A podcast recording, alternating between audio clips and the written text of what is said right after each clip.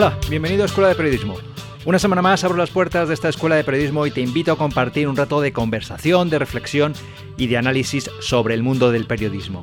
Mi nombre es Enrique Bullido y si quieres te voy a acompañar durante los próximos minutos. En el programa de hoy te traigo una conversación que mantuve hace unas semanas con Bill Lyon. Bill es un veterano periodista que nació en Nueva York, eh, pero acabó instalándose en Madrid después de licenciarse en Filosofía y Letras por la Universidad de, Yale. Empezó su carrera como corresponsal en España a finales de la década de los 60 para diferentes revistas, agencias de noticias y emisoras de radio. De 1982 a 1986 formó parte de las secciones de cultura, de edición y de internacional del país y también fue miembro del equipo fundacional y jefe de opinión y de toros del diario El Sol. Actualmente trabaja como editor de varias revistas bilingües y enseña eh, periodismo en el máster de periodismo del diario ABC. Así que como ves, una amplia trayectoria que se complementa con un libro muy muy muy recomendable sobre el que he escrito en el blog que se llama La escritura transparente. No tiene más de 125 páginas, pero encierra valiosísimos consejos sobre cómo escribir con corrección y mejorar el estilo de cualquier texto, no solamente de un texto periodístico. Es un libro muy útil para alumnos, para periodistas, para profesores de periodismo y, como te digo, en general para cualquier persona que quiera mejorar un poquito el estilo de sus textos. Y para hablar sobre este libro, sobre su carrera profesional, sobre la actual situación del periodismo, pues quedé con Bill hace unas semanas, nos fuimos a un café y charlamos durante un rato en una conversación que grabé y que ahora quiero compartir contigo. Te pido disculpas antes de nada por la calidad del sonido. Estamos en un café y se meten de fondo pues ruidos del local, alguna conversación, los ruidos de tazas, de platos, pero la intención ha sido que te sientas como a nuestro lado, que escuche las reflexiones de un periodista guiri, como él mismo se define, un periodista muy veterano, y que escuche bueno, pues sus reflexiones sobre el periodismo que se hacía antes y el que se hace ahora. Que también escuches bueno, pues algunos consejos muy interesantes eh, a raíz o a propósito de su libro de la escritura transparente sobre cómo mejorar el estilo de un texto periodístico. Espero que te resulte interesante esta charla y sin más, doy paso a la conversación.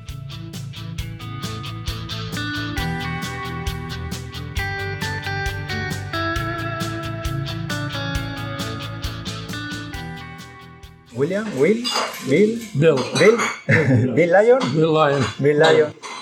Eh, pues nada, muchas gracias lo primero Bill por acercarte y por este ratito de charla que vamos a, que vamos a, tener. Un placer. Yo he leído tu libro, eh, La escritura transparente, ahora hablaremos de él. Eh, de lo que cuentas de cómo escribir, de cómo mejorar la escritura, cómo hacer noticias, reportajes, crónicas. Tú eres un periodista, que lo dices al principio, con una ya un veterano, con una trayectoria, eh, periodista guiri, pero que lleva más de 50 años aquí en, España. Eh, empiezas tu libro eh, hablando de una pequeña conversación con Juan Luis Cebrián. Sí. ¿Qué pasó en esa conversación?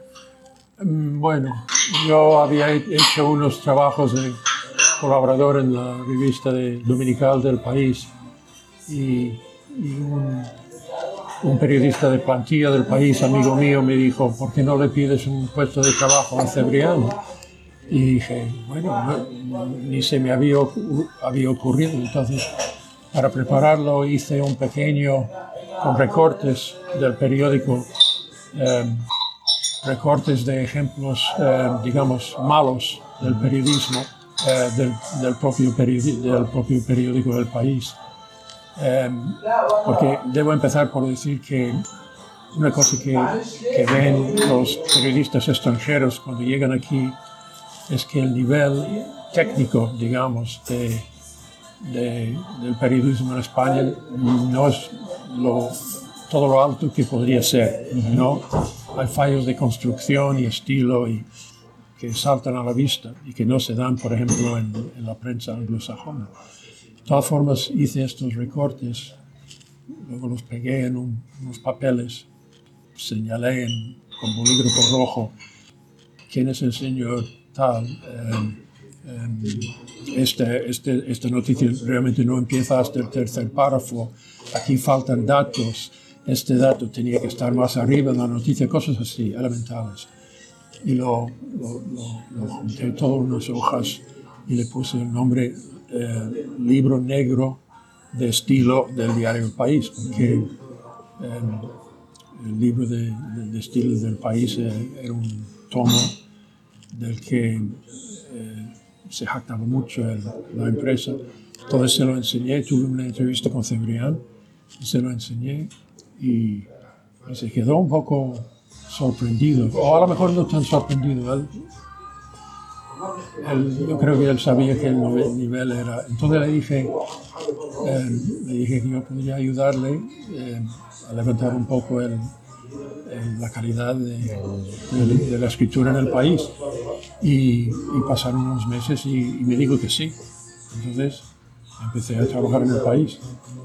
Em, y luego unos meses después se formó la sección de editores, algo, algo poco insólito, muy común en, la prensa inglesa y americana, pero eh, norteamericana, pero, pero muy poco común en, en España. Y entonces la idea era que pues un grupo de, empezamos, parece, cinco, seis o siete, íbamos a leer las noticias de forma independiente, eh, con ojos nuevos, como íbamos a ser un poco los representantes del, del lector, ¿no? Íbamos a, a, sugerir cambios, para hacer cambios nosotros mismos, para limpiar un poco y, dar brillo a estos textos.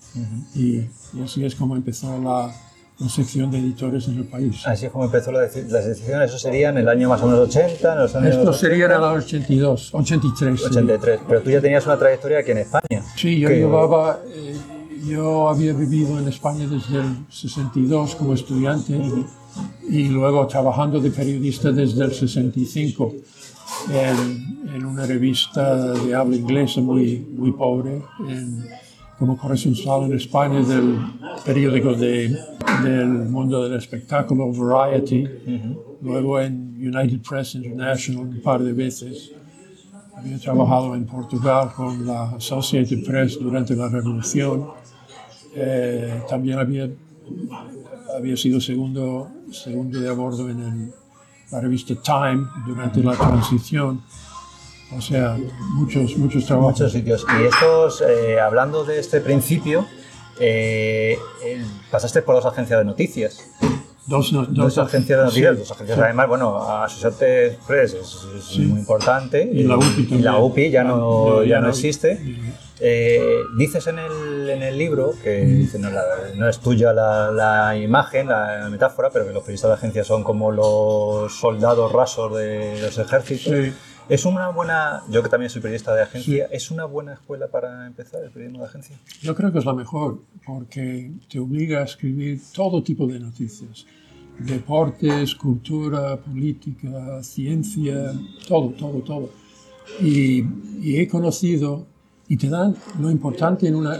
Mira, cuando empecé en la UPI, pregunté, yo nunca había trabajado en una agencia, pregunté a un, a un compañero más experimentado, digo, hay un libro de estilo de cómo se, de cómo se escribe para una agencia.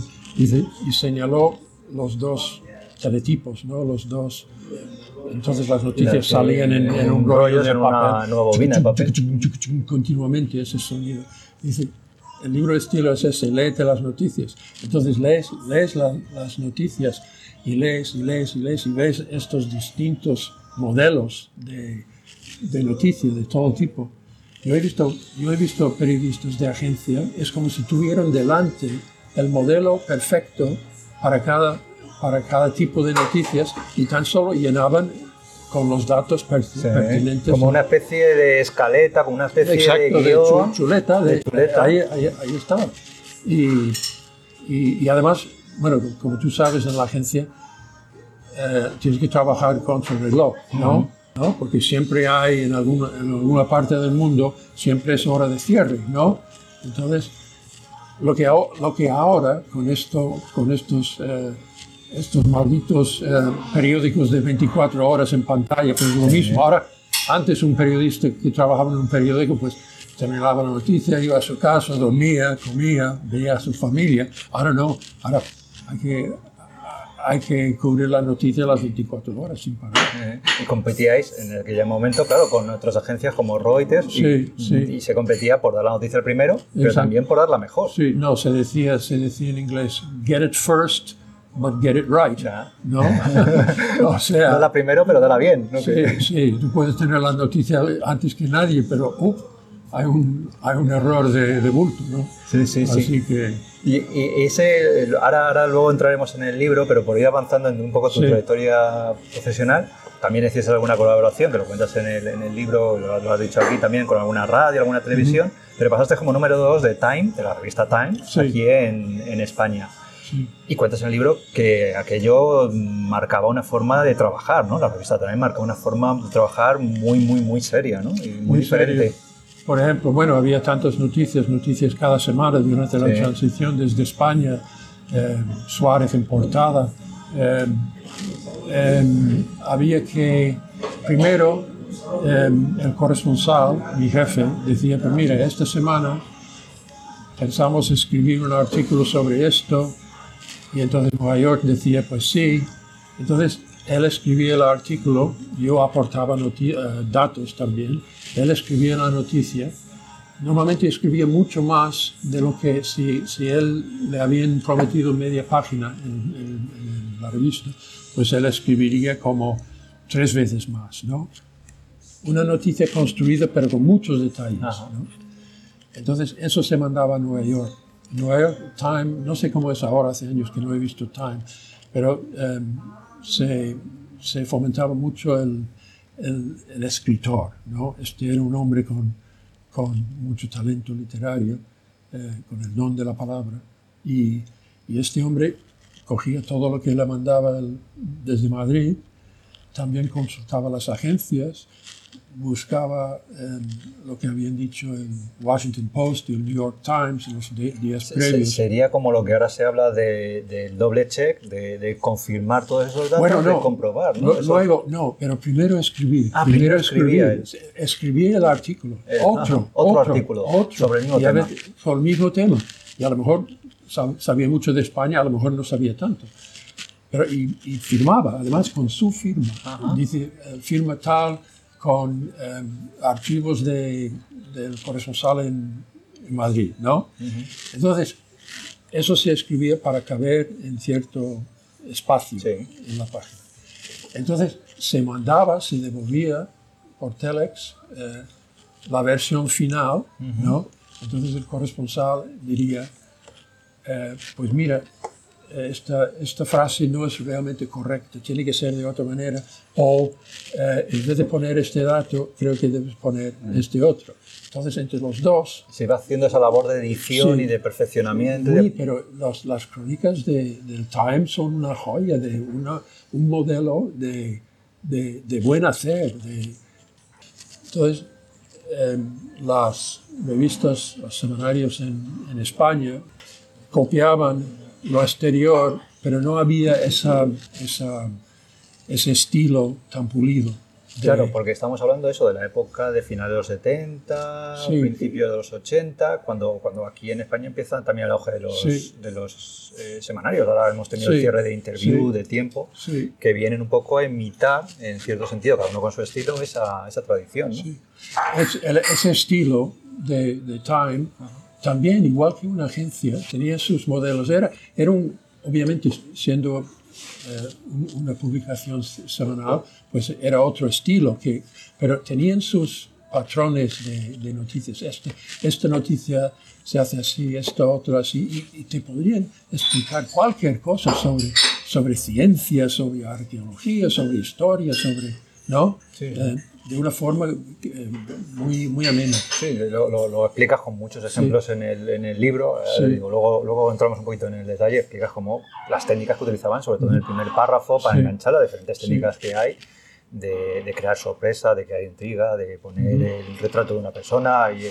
parece que quiero recordar eh, del Tíbet, ¿no? Del de, Dalai Lama, alguna, algún ejemplo. Pues, en fin, hay varios ejemplos sobre, sobre eso. Entonces, en esa trayectoria, pues ahí está la, época del Time, luego viene la época del país, ¿no? lo que hemos narrado antes, la edición del país, y ahí se intenta aplicar un poco en esa labor de edición del país, un poquito, iba a decir profesionalizar eh, la edición del periódico. Un poco más cuidado. Un poco más, cuidado.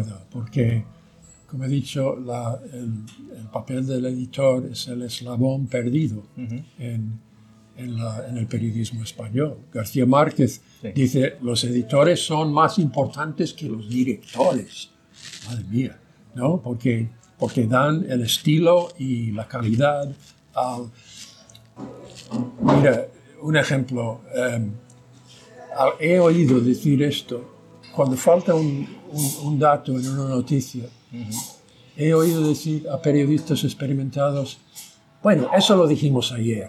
Por favor, por favor, ayer yo no leí el periódico. O sea, hay que dar los antecedentes. Hombre, todos, hay cosas que todos sabemos sin explicar, pero hay un ejemplo. Em, hay una tasa Tobin. ¿Sabes lo que es la tasa Tobin? Bueno, la tasa Tobin es que, según entiendo yo, sobre cada transacción bancaria, y son millones y miles de millones al día en todo el mundo, se cobra una pequeña tasa, un céntimo, dos céntimos. Un pequeño impuesto. Un pequeño, un, pequeño impuesto. O sea, ahora los bancos son tan avaros que ni, ni, ni, eso. Y se calcula, se calcula que con este pequeño impuesto se va a recaudar grandes cantidades de, de dinero en impuestos indirectos. ¿no? Bueno, entonces, hace, hace, hace, unos años había una noticia en torno al, a la tasa Tobin, ¿no? Y fue cubierta en toda, la, en toda la prensa del mundo, ¿no? Pues leí en un periódico aquí en Madrid y te explican todo esto de la tasa, toda una columna sobre la tasa Tobin. Sin explicar. ¿Qué es la tasa Tobin? Sin una frase, una frase, 40 palabras, 30 palabras. La tasa Tobin es una un impuesto y sin, eso no entendías. Y, ahí no sé, en ese ejemplo que acabo de poner, no se aplica una cosa que yo creo que es la máxima del libro y la máxima de cualquier periodista que tendría que tener en la cabeza desde que entra en una facultad de periodismo hasta que termina su último artículo antes de fallecer, que es que hay que ponerse en lugar del lector. Exacto. Hay que ponerse en lugar del lector, es la máxima, sin lugar a dudas, que tiene que tener todo periodista ahí. Y yo creo que lo que estás diciendo, ¿no? Con este ejemplo. Sí. No, aquí se escribe para las fuentes, se escribe para, para complacer al director, se escribe para impresionar a una chica. Eh, no sé, el lector, bueno, bueno. Es el último en la cadena, ¿no? es una pena, es una pena. Es una pena.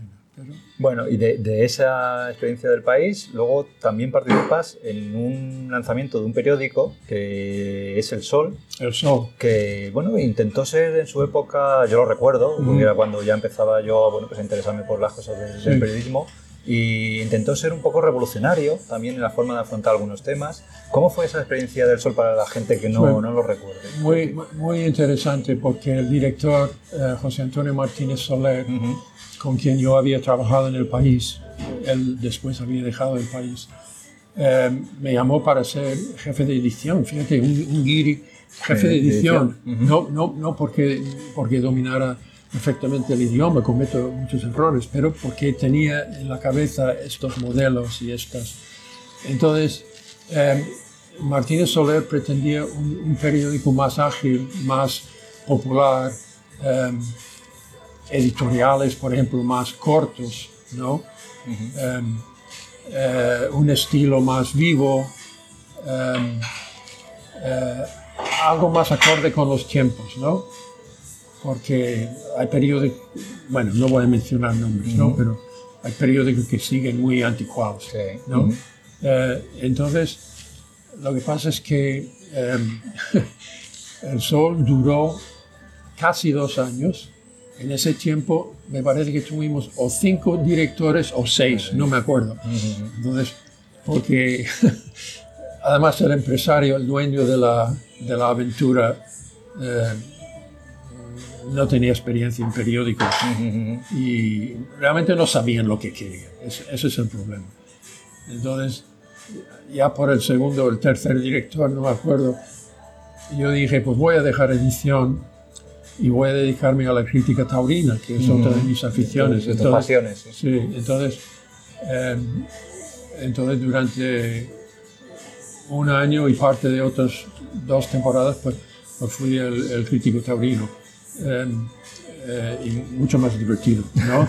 Un guiri siendo crítico taurino. Sí, bueno, yo, es una muestra más de la decadencia de la fiesta, en cierto modo. Pero yendo a las, a, las, a las grandes ferias fue genial. Bueno, y ahora estás desde hace ya muchos años, me contábamos antes, hablábamos antes de, empezar la entrevista que llevas 10 años eh, siendo profesor en el máster de... Bueno, no, pero sigo trabajando, sigo trabajando, sí, sí, sigo trabajando eh, con una empresa multimedia, que, digamos, Yorokobu. Ah, Yorokobu, claro. Una revista, bueno, sí, es una empresa ya multimedia, empezó como revista, pero... Pero hace muchas revistas. Hace muchas revistas, efectivamente. Hace muchas revistas. Y, y, esta es una empresa muy buena, ¿eh? y no lo digo solo porque trabaje ahí. Em, las, las noticias, los artículos están muy bien hechos. O sea, hay en este país, hay, hay jóvenes con mucho talento. La fundadora es Mara eh, que, ¿no? no, no, Mar ha trabajado ahí. Mar ha trabajado. Yo, yo, yo, yo conozco a Marcus Hurst, un ah, inglés que, ha vivido mucho tiempo en España. Y luego, hay, luego hay dos o tres socios más. pero Marcus es más bien el que lleva lo del lado editorial, me parece. Y, y, de verdad, eh, las, las, las, revistas son buenas. Por ejemplo, hacen, hacen la revista de, de las, de las eh, discotecas Pachá en, Ibiza, ¿no? Y una, una publicación mensual durante el verano que ha ganado muchos premios esta revista. Está muy bien hecha. ¿eh? O sea, esta es una empresa, esta, esta es la empresa, muchas otras empresas podrían aprender muchísimo estudiando las publicaciones de Yorokobo. Claro, es lo que hablábamos antes con el ejemplo del sol, que me decías en un momento dado, decías, es que el empresario no se dedicaba a los medios de comunicación ni sabía lo que quería el empresario. Es que es difícil, ¿no? Los, eh, las empresas informativas no son como unas empresas normales, tienen sus peculiaridades, ¿no? Y, y, ahí es donde yo creo que ha habido también mucho problema con esta crisis tecnológica, económica, pero también la crisis del periodismo viene también un poco por ese, por ese lado, ¿no? Por empresarios que no conocen cómo es este, cómo es este negocio, ¿no? Y hablando más de la edición, si había poca edición entonces, ahora con esto de las de todo en digital, pues nada, o sea, cualquier cosa se cuelga, nadie, casi, casi nadie lo lee, ¿no? Casi nadie lo lee. Casi se cuelga y ya vamos a entrar en eso, efectivamente, en, el tema de la edición y de la escritura. Directamente se escribe y ni el propio redactor lo, lo lee y ah. directamente se cuelga. Pues no, esto es demencial, esto es demencial. Y luego, luego se quejan las empresas a, la falta de credibilidad de la prensa. Pues ellos tienen gran parte de la culpa si, si tratan las noticias así. Entonces, en este panorama, tú te dedicas yo también soy profesor de la universidad, pero tú te dedicas en el máster de, de ABC a intentar enseñar a jóvenes periodistas a, escribir. Em, ¿Con, qué dificultades te encuentras? Lo primero, bueno, llevo ahí como 10 años. Sí. Eh, hay 15, eh, o 15 o 16 alumnos cada año. Em, casi todos han hecho periodismo en, alguna facultad de, España, salvo tres o cuatro, y, no han tenido práctica, ¿no? Mucha teoría, mucha teoría. Te, pueden hablar de, ¿cómo se llama ese polaco tan famoso? Kapuscinski. Ah, te pueden hablar de Kapuscinski. Oh, y, es una maravilla, pues puede que sí, pero, pero yo lo comparo con, es como si estudiasen, estudiasen eh, carpintería, ¿no? Y, saben todo sobre los distintos árboles y las maderas y las herramientas y la historia de los muebles desde el siglo no sé qué, y nunca han entrado en un taller para intentar eh, construir una mesa, ¿no? O sea, em, para mí, sé, que tú eres profesor de, la eh, universidad de la... para mí, este sistema universitario de enseñar periodista, periodismo es demencial. Y perdona, y si se compara con lo que hacen en Estados Unidos y en, en Inglaterra, hay un, es un mundo. Es un, es- mira, mucha práctica. em, tú has mencionado en algún podcast tuyo Miguel Ángel Bastenier, Sí, ¿no? Bastenier. un maestro de periodistas con quien yo trabajaba en, en el país, eh, que ha fallecido hace poco. Eh, él, él me dijo, él había estu- estudiado en la antigua Escuela Oficial de Periodismo, ¿no? Del franquismo, ¿no? Sí. Había una escuela en Madrid y otra en Barcelona. Y él decía, redacción, edición, redacción, los profesores, tú escribes algo, el profesor lo criticaba. Lo mismo. Y eso no... el- No sé si, si de acuerdo conmigo. Por ejemplo, pues eh, hasta la década de los 70, de los 80, a lo mejor el periodismo era más artesanal, se parecía a los gremios medievales, es lo que estás diciendo. Sí, sí. Había alguien que te llevaba un poco de la mano, un Sí, joven periodista exacto. aterrizaba en una redacción y alguien, por afinidad, pues había un proceso que ahora se diría de, men- de mentor, de mentoring, ¿no? Pero era de exacto. aprendizaje. Pero eso se ha perdido ahora, ¿no? Yo creo que sí. Bueno, en, en el periodismo anglosajón no sé si existe Sí. eso todavía. Pero aquí en España. España yo, yo diría que pues sí, se ha perdido mucho. Mira, perdona, otro, otro- otra nota sobre la edición. El libro de estilo de Reuters, de la agencia Reuters, dice expresamente, cuando escribes una noticia, la enseñas a un compañero, ¿no? Que sugiere cambios, luego lo presentas esta noticia al jefe de la delegación en Madrid, por ejemplo, él lo ve, luego se manda a Londres, un editor en Londres puede hacer cambios y solo entonces va al cliente. ¿Tú te imaginas esto en España? Todos esos pasos y todo eso... No, no. Otra cosa, ahora, ante esta falta de edición, hay cosas que el, el periodista puede hacer, que debe hacer. Lo primero es leer bien, leer bien lo que ha escrito. En voz alta, ¿no? En voz alta, que es cuando se notan más los, los fallos. Esas, esas frases kilométricas, ¿a qué? Si leyendo en voz alta tú llegas al final y, y- y- y te falta la respiración, ¿no? Pues esa es una señal, cuidado, a lo mejor esa, esa, esa frase la puedes hacer un poco más corta.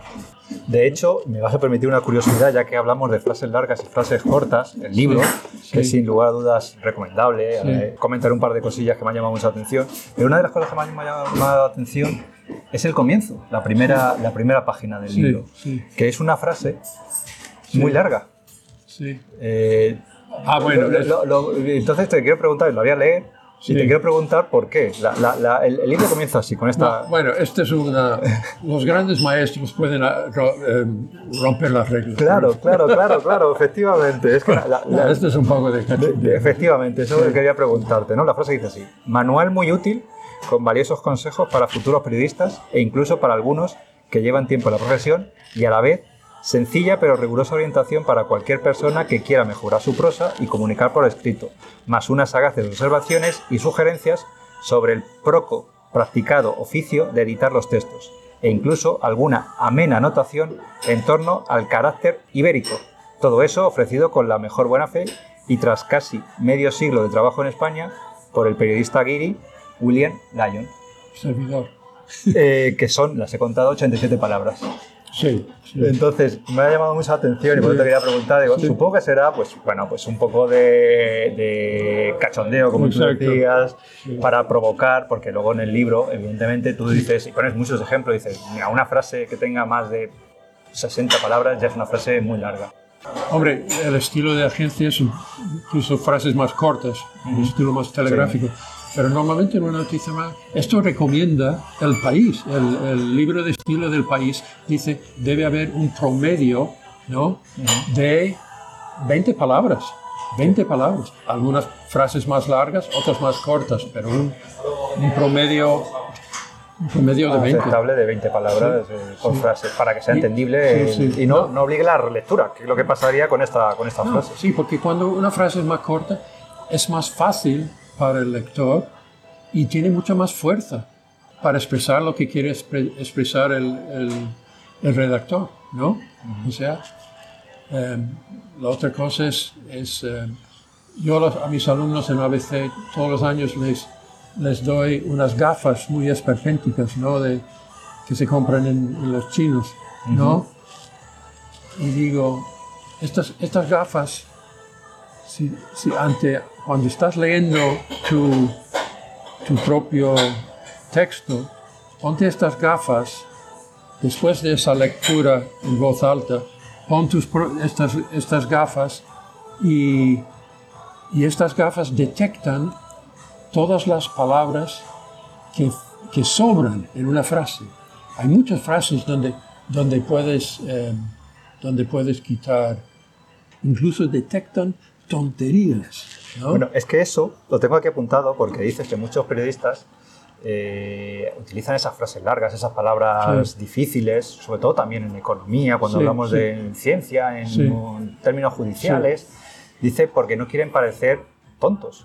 Eh, que dice que, los periodistas temen escribir para tontos. Pero no es realmente ese el objetivo. No es que estoy llamando a la gente tontos, sino que el objetivo no es que te entienda todo el mundo. Y voy a una cita que pones en el, en el libro que no lo conocía y que me ha encantado. Que dice, cuando escribas, no aspires a que sea posible entenderte, sino a que sea imposible no entenderte. Exacto. Claro, eso es escribir para tontos. ¿no? Eso es. Pues así es. ¿Y por qué no lo hacemos los periodistas? Bueno, em, yo cuando aprendía el idioma, y luego cuando vine aquí, encontré una palabra que no conocía de mis estudios anteriores del idioma, que es dejadez. ¿no?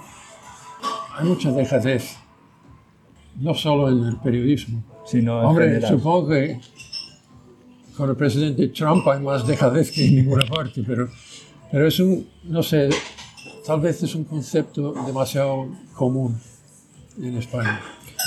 Bueno, entonces entre los consejos, esta, esta dejadez de esto de escribir para tontos, pulir el lenguaje, hablamos antes de tener al lector como centro, ¿no? como clave, y también entre los consejos que, que dabas, lo, lo apuntabas antes, ¿no? lo de leer uno mismo el, propio texto. ¿no? Cuantas más personas vean un texto, mejor.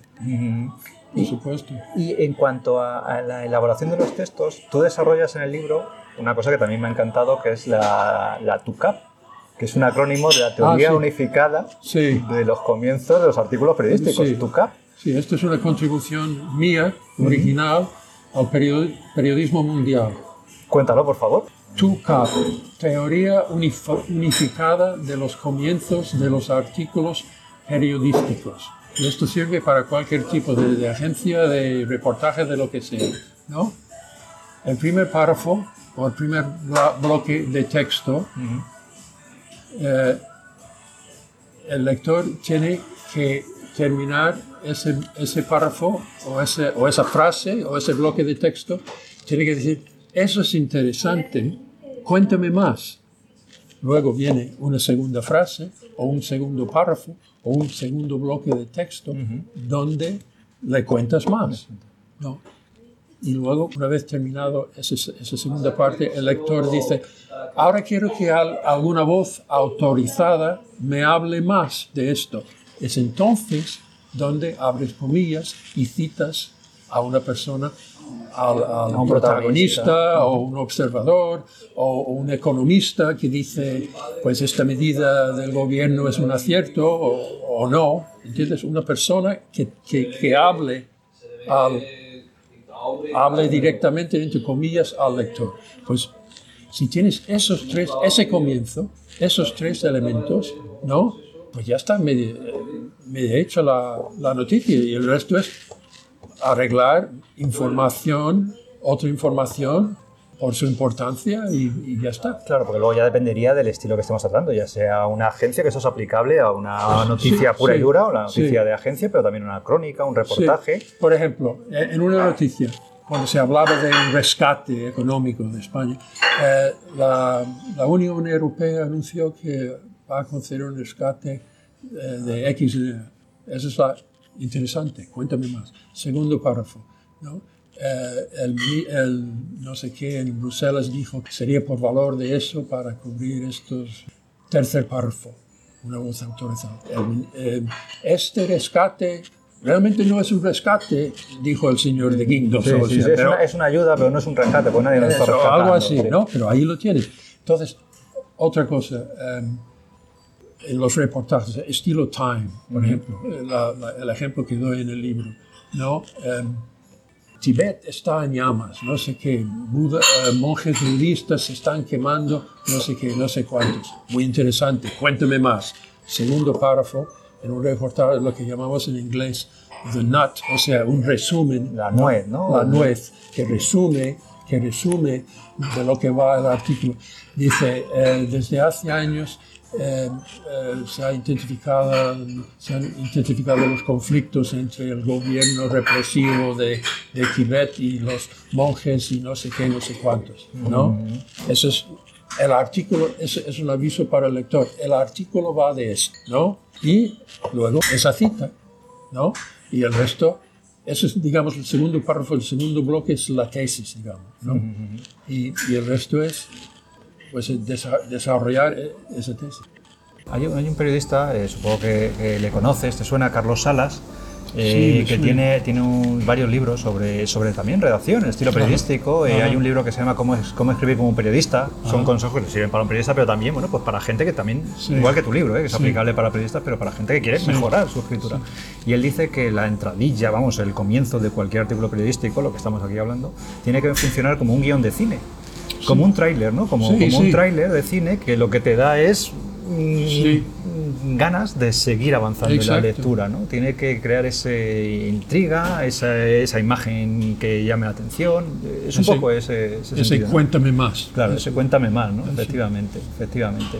Pero, pero aún así, eh, tú abogas porque el sistema tradicional de las agencias de noticias de sujeto, verbo y predicado de escribir de una forma sencilla sigue siendo válido. Por supuesto. Y la entradilla de las 5 W sigue siendo válida. Por supuesto. Hablando de las frases largas, o sea, cuando tú ves una, una frase larguísima mezclando muchas ideas, ¿no? es por pereza. El, el escritor no se ha tomado la molestia de hacer una frase luego otra frase que le sigue lógicamente. O sea, cada frase depende de la frase que, anterior y condiciona la frase que va a seguir. O sea, entonces tienes que pensar, esto es, esto es otra cosa. Hay que organizar las noticias. Mucha gente escribe sin, sin organizar primero. Mira, con un papel y un lápiz pone, mira, voy a empezar con esta idea, luego voy a seguir con esto, luego voy a hacer con esto, y luego voy a meter estos otros detalles. ¿no? Hay que organizarse, ese es el, ese es el Hay que tomar el tiempo, cuanto más tiempo se toma en organizar una noticia, más, más rápidamente se va a escribir. Se gana tiempo, no se pierde tiempo. Sí, hay que tener un plan, lo dices al principio, que escribir es... es eh, pensar sobre el pensar papel. Sobre, pensar sobre el papel lo que se va a decir antes de ponerse a escribir. Entonces, si no has pensado, pues, pues va a salir un, texto y el lector enseguida dice, ¿esto de qué va? Esto no, esto no me están respetando. Muchas gracias, eh, Bill, por, por, este ratito. Nos hemos venido a una cafetería. y un placer charlar este ratito contigo. Pues encantado. Y, muchas gracias por, por, la entrevista. Gracias a ti. ha sido un placer. Un placer. Hasta aquí el programa de hoy. Te invito a visitar mi página web enriquebullido.com, a suscribirte si no lo has hecho al newsletter, al boletín del, del, blog para recibir todos los contenidos. Y te recuerdo que puedes escribirme a contacto arroba enriquebullido.com donde estaré encantado de recibir tu mensaje. Muchas gracias por dedicarme tu tiempo y hasta el próximo programa.